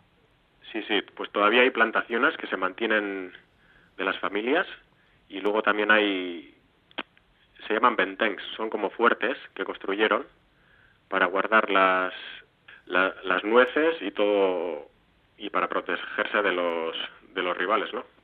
Pues los ingleses como estaban en, en la otra isla, pues siempre construyeron estos fuertes para protegerse y vigilar. Sí, bueno, pues un- unos lugares, ¿no? Estas islas de banda que han tenido muchas disputas a través de los siglos, en siglos pasados. Y nos acercamos a Raya Ampat, que antes hemos escuchado una canción de los niños de Raya Ampat. Esto ya es en Papúa Occidental, que es la parte de Papúa, bueno, de la isla de Papúa Nueva Guinea de, que pertenece a Indonesia. ¿Cómo llegáis hasta Raya Ampat? ¿Y quién os recibe allí? Porque esto todavía nos estamos alejando más. Sí, pues eh, ya una vez eh, terminamos el mes de noviembre, a principios de diciembre, pues hacemos el, el cruce que se llama salimos desde las Molucas o las islas de Banda y empezamos a navegar rumbo norte por el mar de Seram hasta llegar a, a Irian Jaya o, o Papúa Occidental, que pertenece a Indonesia. Y allí ya nos, allí ya nos eh, centramos desde diciembre hasta finales de abril. Pues eh, cogemos como base Sorong, que es la ciudad más al oeste de Papúa Occidental, que es el, digamos, el punto de entrada al Parque Nacional de Raja Ampat, que ahora mismo pues es- será uno de los más- sitios más famosos para bucear en todo el mundo. Se dicen que es uno de los lugares con más biodiversidad del mundo en sus fondos marinos. Rayanpat, que vienen a ser cuatro islas. Sí, exacto. Raja Ampat en, en idioma indonesio, en base a Indonesia, significa cuatro reyes, que es por las cuatro islas que de las cuatro mayores islas que denominan el parque nacional, que serían la isla de Waigeo al norte, luego está Batanta, Salawati y una que se está volviendo hiperfamosa en el mundo del buceo llamada Misol. ¿Qué es lo que encuentras dentro de esa biodiversidad, de esa gran biodiversidad en Rayanpat, en Papúa Occidental? Bueno, pues eh, más de 1.800 especies de, especies de peces tropicales. De las 800 especies de coral que hay, hay unas 610 y casi todo bicho viviente. En- muy colorido, cardúmenes de peces infinitos y paisajes realmente bonitos, ¿no? Con estas lagunas de color turquesa, aves del paraíso, de todo. Gente muy amable, la verdad. Sí, hasta cocodrilos marinos. Pues sí, ese es el bicho que más respeto da. sí, al, al ser un área bastante húmeda, hay mucho manglar también, o mangle, y pues estos co- cocodrilos marinos que son famosos en Australia, pues eh, la gente piensa que no, pero estos nadan en el mar abierto sin problema alguno. Por allí están las islas que se llaman las Islas Olvidadas. Eso está un poquito más al sur, más al sur de... Eso está casi llegando a Australia. ¿Realmente están tan olvidadas? Porque tú has llegado hasta allí. Sí, sí, sí. Hay veces que vamos hasta allá, cuando los viajes son un poquito más largos, sí. ¿Y cómo os reciben las gentes? Porque no están acostumbradas, acostumbrados a ver demasiados barcos. Y más aún todavía un barco como el vuestro, ¿no? Un barco así grande, de lujo, lleno de, de clientes que vienen de diferentes partes del mundo. Sí, pues bueno, en estas islas también depende de- del poblado, ¿no? Pues te- tuve una anécdota. En, normalmente cuando buceas en estas islas, tú tienes que ir al, al pueblo y pedir permiso, ¿no? Entonces tú cuando llegas a a- allí a- cerca a la isla y echas el ancla, pues es normal que yo o el capitán o el primer oficial pues vaya a la isla a donde el jefe o no el alcalde, pero el que el, el jefe de la isla a pedir permiso para, para poder bucear, ¿no? Hay unas islas que te reciben con los brazos abiertos, te organizan una ceremonia de bienvenida con todos los clientes, los, los niños locales bailando allí una danza que se llama chacalele.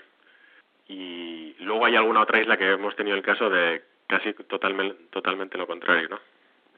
Pues de una isla que nos recibieron muy bien, en apenas 50 millas que fuimos a la siguiente isla, pues nada, yo mandé a mi grupo de buceadores a bucear y mientras que se tiraban al agua, pues íbamos a pedir permiso a, a esta isla para, para poder bucear.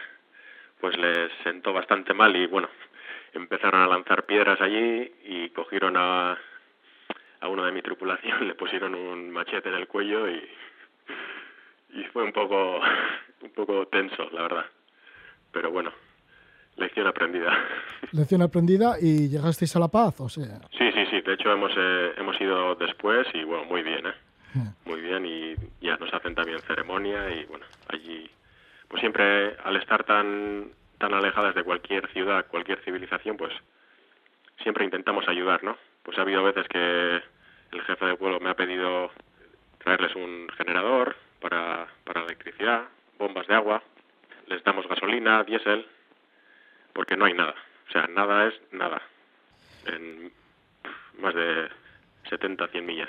Por algo le llaman las Islas Olvidadas. Sí, sí, sí. Sí. Hasta allá ha llegado nuestro invitado, Igoy Benítez. Él es de Ordicia y lleva cinco años buceando en Indonesia.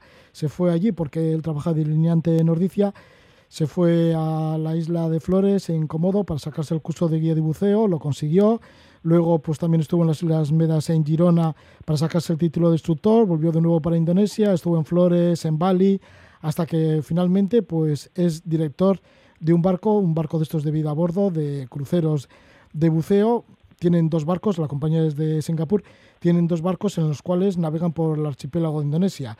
Una parte del año pues se lo pasan también en la isla de Flores, en Komodo, pero luego, bueno, pues parten también para las islas de Banda, que eran las antiguas islas de las especies, también para Ra- Rayan Pat, en Papúa Occidental, y además también hasta las alejadas Islas Olvidadas. Egoy, ¿cómo se puede contactar con vosotros, con vuestra compañía, cuando empecéis a funcionar? Porque ahora de momento has vuelto por el tema de la pandemia, te pilló en marzo en un viaje que estabas realizando pues, por Papúa Occidental y tuviste que regresar de nuevo para casa. Ahora esperas noticias, pero bueno, para cuando puedan funcionar todo, ¿cuál es la compañía en la que trabajas en Indonesia? Bueno, pues la, la compañía en la que trabajo se llama White Manta, que la página web sería whitemanta.com, white de blanco y manta de manta.com. Y para contactar conmigo directamente, pues bueno, ahora que por el tema de pandemias, pues estoy haciendo una pequeña página web que se llama dive-indonesia.org. Ahí tengo email, eh, redes sociales, por si alguno quiere ponerse en contacto y estaré encantado de ayudar. Vale, pues muy bien, ahí está dive-indonesia.org. Exacto. Muchas gracias, Egoy Benítez, desde Ordicia, por hablarnos de estas aventuras que has tenido buceando durante cinco años en Indonesia y bueno, y que te llamen pronto. Eso Que- esperemos, eso esperemos. Ya, que vengan esas noticias pronto para volver de nuevo allí a trabajar en Indonesia con tus barcos. Gracias por todo, Egoy Benítez. Vale, Roge, un saludo.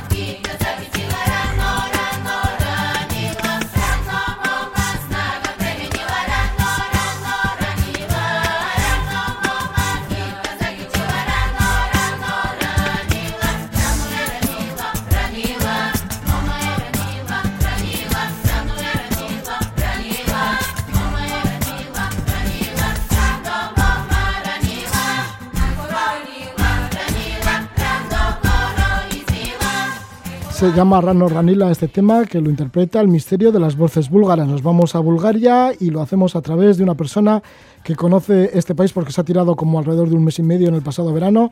Es Miguel Cuesta y él es filólogo eslavo con especialidad en lengua rusa y polaca. Ha vivido varios años y trabajado pues en ciudades como Wrocław en Polonia o también en Moscú, en donde estuvo un año haciendo un posgrado. Ha estado en muchos países del este, como Ucrania, Bulgaria, República Checa, Moldavia, Montenegro, Transnistria. Conoce Polonia como la palma de su mano y esta vez pues, nos habla de Bulgaria. ¿Qué tal estás, Miguel? Muy buenas noches. Eh, Muy bien, Roger, buenas noches, gracias. Pues nada, que te has ido a Bulgaria, un país que todavía, el otro día me comentaste, es que, mm, que es salvaje y algo descuidado. Bueno, eh, sí, la verdad es que está un poquito por adecentar, eh, digamos. Es, es uno de los países, bueno, de hecho creo que tiene el dudoso honor de ser el país más pobre de la Unión Europea. Y bueno, pues eh, no quiere decir que las cosas vayan mal, eh, van mejorando, pero bueno, el aspecto todavía puede lucir bastante mejor porque tiene mucho potencial. Es, es, es por eso por lo que lo digo. A pesar de que es el país más pobre de la Unión Europea, ¿has notado que hay una cierta calidad de vida o no? Sí, eh, precisamente es una de las cosas que más me ha llamado la atención, que a pesar de ciertas inconveniencias eh, económicas, la verdad es que es un país seguro y donde se come bien, eh, se vive bien, hay un tempo de vida tranquilo que, que es acogedor y, la verdad es que es, es agradable, es agradable. Hay otras cosas más allá del dinero en Bulgaria. Inclusive, ¿es barato? Es muy barato. Eh, me ha sorprendido. La verdad es que no, no esperaba. eh, viajo siempre con, con un presupuesto limitado y la verdad es que en esta ocasión me ha dado para, para vivir bien. Se, eh, se puede uno ir con un presupuesto ajustado y, comer bien, dormir en lugares más que decentes eh, y pasar unas muy buenas vacaciones. La gente es muy directa, es amable, tiene un ambiente, quizá porque no haya grandes ciudades en Bulgaria, un ambiente así provinciano, de pueblo. Sí, la misma, la misma capital, ¿no? Uno llega y entre, entre aquello que está un poco rodeada por montañas, que es pequeñita, que el aeropuerto está al lado, eh, pues la verdad es que uno tiene, tiene la sensación de estar en un, en un pueblo un poco grande, ¿no? Y, y bueno, pues por supuesto ya en el campo eh, ni que decir tiene, ¿no?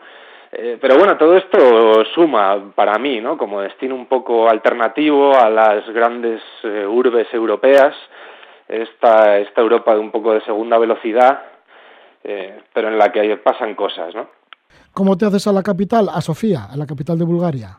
Disculpa. ¿Cómo te vas haciendo? ¿Cómo te adaptas a la capital? ¿Es fácil?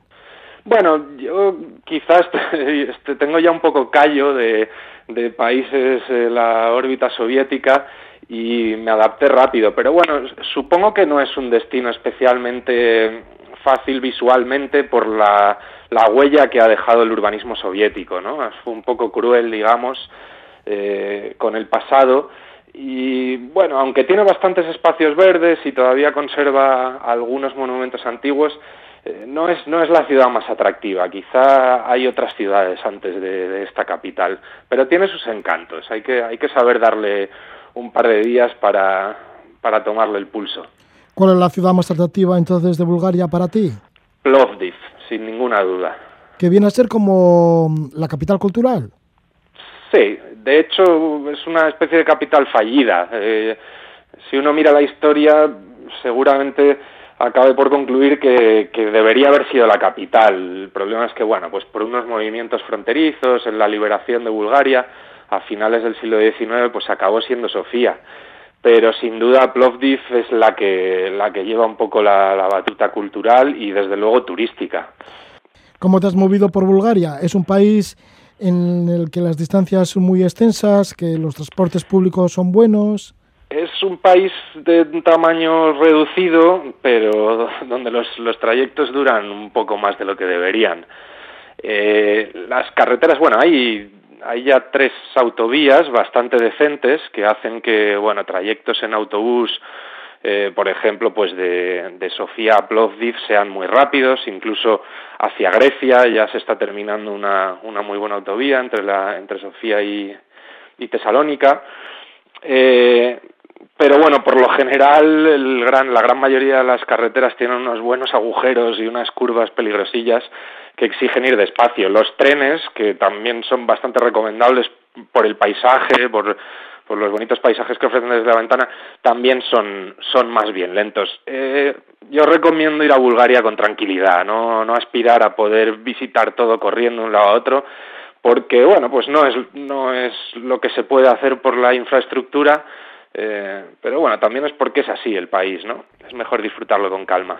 Con calma, conocer a las gentes, te puedes entender bien con ellas, son hospitalarios son tremendamente hospitalarios, tienen, son, son eslavos de idioma, pero la verdad es que de espíritu, incluso de aspecto, eh, se parecen un poco más a griegos o, o, turcos. Es gente cercana, sonriente, hospitalaria, que te ayuda, aunque para ser sincero el tema del idioma no es su fuerte, ¿no? Tienen mucha voluntad de, de hacerse entender y en ese sentido pues hay que agradecerlo pero no son especialmente políglotas. Eh, yo, bueno, el ruso para mí ha sido fundamental eh, para hacer el trabajo de documentación.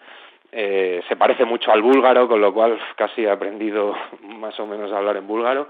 Pero, pero bueno, el inglés está complicado. Es verdad que uno se encuentra de repente con gente que habla un inglés exquisito, pero son pocos, más bien los que han estado allí viajando y viviendo por, por países. Miguel, ya que has dicho que, que sabes el, el ruso, sí que te has movido también mucho por Rusia. Incluso sí. has hecho el transiberiano. Sí, sí, sí, sí. Eh, es un país al que, bueno, siempre le he tenido, no sé si decir admiración o me ha llamado mucho la atención y, y bueno, pues acabé viviendo por allí, aprendiendo el idioma y haciendo ese viaje que, que bueno, pues eh, recomiendo. Sí, el transiberiano, ¿no? Que fuiste por Kazán y Tobolsk y muchos sitios más, Abakán, Irkutsk, el Baikal. Sí, eh, sí, sí. eh, bueno, hice cuantas más paradas posibles, eh, aunque eso no le quita a uno de hacer viajes de 20 y 30 horas entre una parada y otra. Bueno, es un- hice, hice paradas por ciudades históricas de, de Siberia, donde, bueno, tampoco es la ciudad, las, las paradas no son a lo mejor el mayor atractivo, sino que es pues ese viaje hipnótico a través de unos bosques interminables de, eh, de la Rusia asiática, donde bueno, pues uno hace auténticas amistades de, de tantas horas en el tren, ¿no? Miguel, ¿y por qué te has centrado en estos países? Pueda ser Rusia, también has viajado por Ucrania o por Moldavia y, bueno, en este caso también Bulgaria. Bueno, lo que está claro es que una vez que ya he aprendido idiomas eslavos y se me abre, digamos, todo esa, ese mundo de una manera mucho más fácil, porque bueno, pues es bastante habitual encontrar gente que hable ruso por allí, eh, por todos estos países, y si no, incluso, pues son idiomas bastante parecidos que acabas entendiendo, ¿no? Y desde luego, a mí personalmente, que soy un auténtico charlatán, eh, prefiero viajar por lugares donde, donde puedo hablar con la gente, ¿no? El, el por qué estos idiomas, pues bueno, eh, supongo que es una cuestión más de una especie de extraño exotismo que se generó en mi cabeza, pues leyendo sobre todo clásicos de la literatura rusa cuando todavía estaba en el instituto, eh, pues de repente a uno se le empieza a hacer un mito en la cabeza y, y bueno, pues eh, me lancé a estudiar este, este otro lado de, del mundo, ¿no? Que a veces se nos presenta un poco como un enemigo, eh, pero que es muy interesante. Sí, además de estar por Siberia, quizá el lugar más así exótico, entre comillas, de lo que tenías intención de desde pequeño, desde muy joven, de lo que te imaginabas de esta zona de Europa, quizá lo más exótico que has conocido es Transnistria. Digo, aparte de esos lugares de Siberia. Eh, bueno, Digo por el nombre y porque es un país que no es país. Sí, bueno, no sé, si, no sé si llamarlo exótico, porque la verdad es que es un erial aquello, ¿no? A veces eh, da, da un poquito de hasta pena. Pero desde luego el, el- lo que es la, la pura entrada al, al país sí que es un- toda una experiencia, ¿no? Un estado fallido dentro del, del nuestro continente, ¿no? Que, que bueno, uno, uno no se espera estar dando pasaportes a, a una policía que ni siquiera está reconocida por ningún país de Europa, ¿no? Eh, bueno, pues es eh, una experiencia, una experiencia. Y una vez dentro de Transnistria, ¿qué es lo que se ve?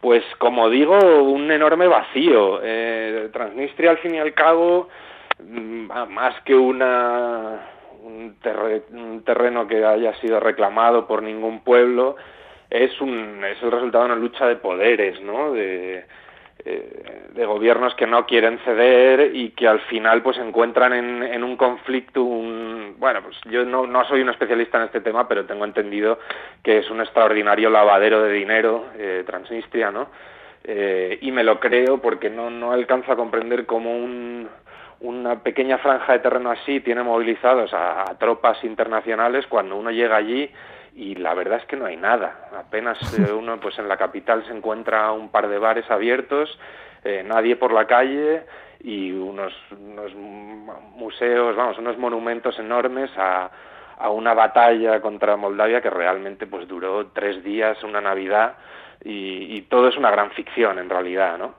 Perdona, ¿y Moldavia? ¿Qué te ha parecido?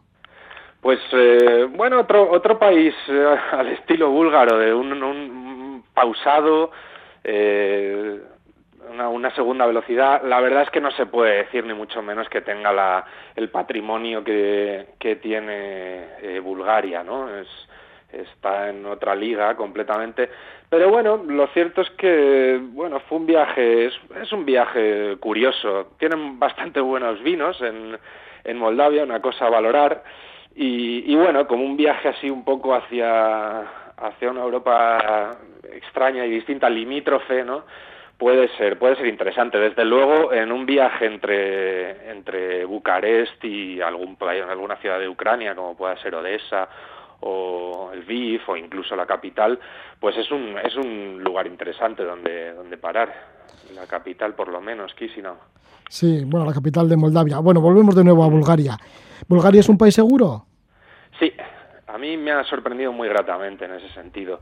Eh, incluso al principio tener cierto miedo de, pues no sé, llegar a, lo mejor a albergues y, pedir un- una consigna, ¿no? Para dejar eh, cerrado con llave tu cámara y tu ordenador y que te digan que no hay con una cara de decir, bueno, no te preocupes que nadie te vaya a robar.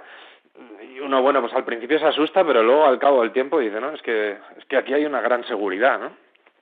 En cierta ocasión preguntaste por una consigna para meter todo tu equipo fotográfico y demás con el que viajas y ordenadores y demás y te dijeron que la única consigna es debajo de la cama. Sí, sí, sí, sí. Debajo de la cama eh, está estupendo, me dijeron. Y oye, pues es verdad, es, es cierto, no, no he tenido el más mínimo problema ni sensación de, de peligro. Eh, es un país que a, lo mejor en nuestros estándares, hace poco leí que España es uno de los países con mayor contaminación lumínica de- del mundo, seguramente, de Europa desde luego lo era. Y, y eso al final nos hace asociar un poco la oscuridad al peligro.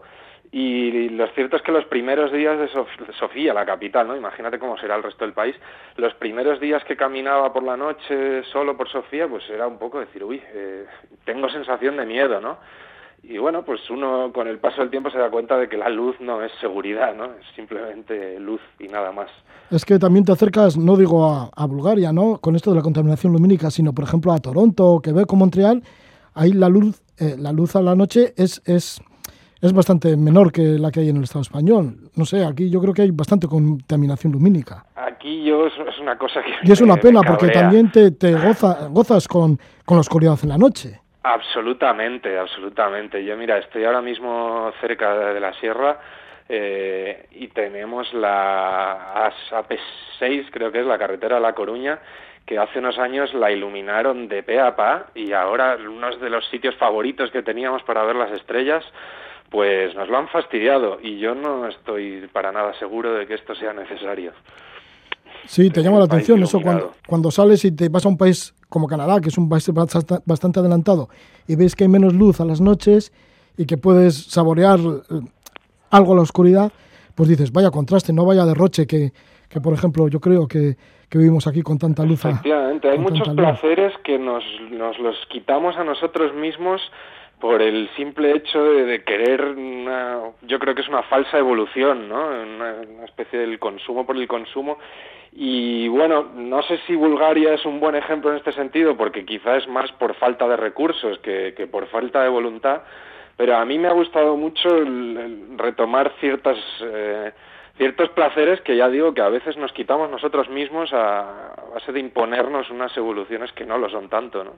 Miguel, estoy muy de acuerdo contigo. Países como Canadá seguramente sean un, un ejemplo para, bueno, pues para, para entender que no todo lo, lo que más luce es lo mejor. Miguel, ¿y cómo es la, la geografía de, de Bulgaria? ¿Cómo son sus parques nacionales? ¿Cómo son sus montañas? Porque Pues- también hay bastantes estaciones de esquí que son conocidas, son famosas. Sí, eh, la verdad es que a mí la montaña debo decir que es lo que más me ha gustado. Igual que tiene una costa, bueno, pues podemos decir bastante decente, interesante, pero que quizá para nosotros acostumbrados a unas costas fantásticas como las que tenemos aquí no es lo más llamativo. La montaña sí que me ha llamado la atención y mucho. Eh, en concreto al sur de Sofía hay dos parques nacionales que con muchos picos que rozan los 3.000 metros.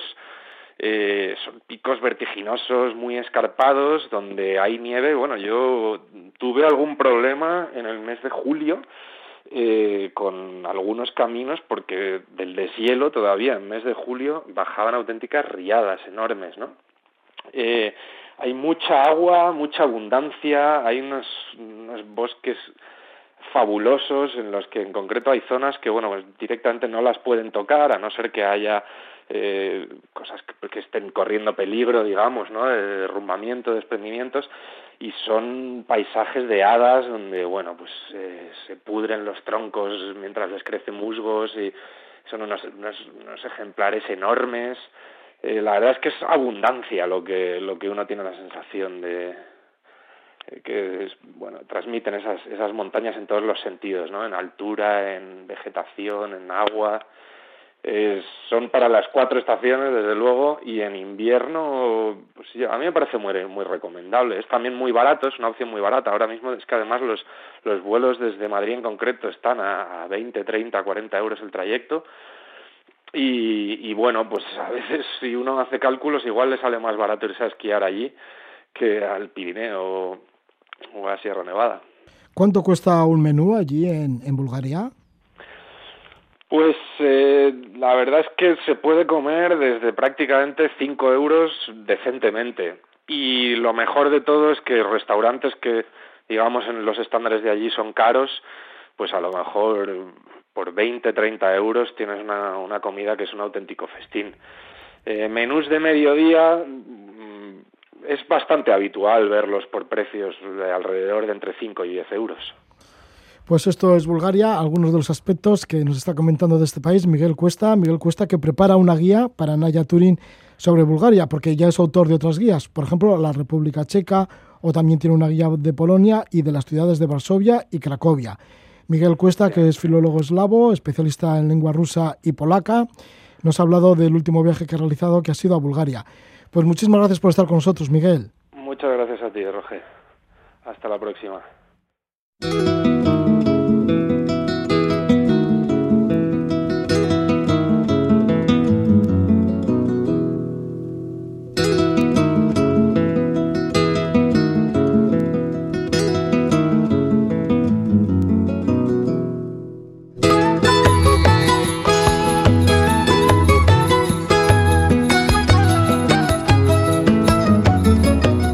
Del mallorquín Joan Bibiloni y por ahí va a sonar la flota de Jorge Pardo. Hemos estado con Miguel Cuesta, Miguel Cuesta que nos ha hablado de Bulgaria, un país que lo ha encontrado todavía sin explotar ni domesticar para el turismo, barato, hospitalario y seguro.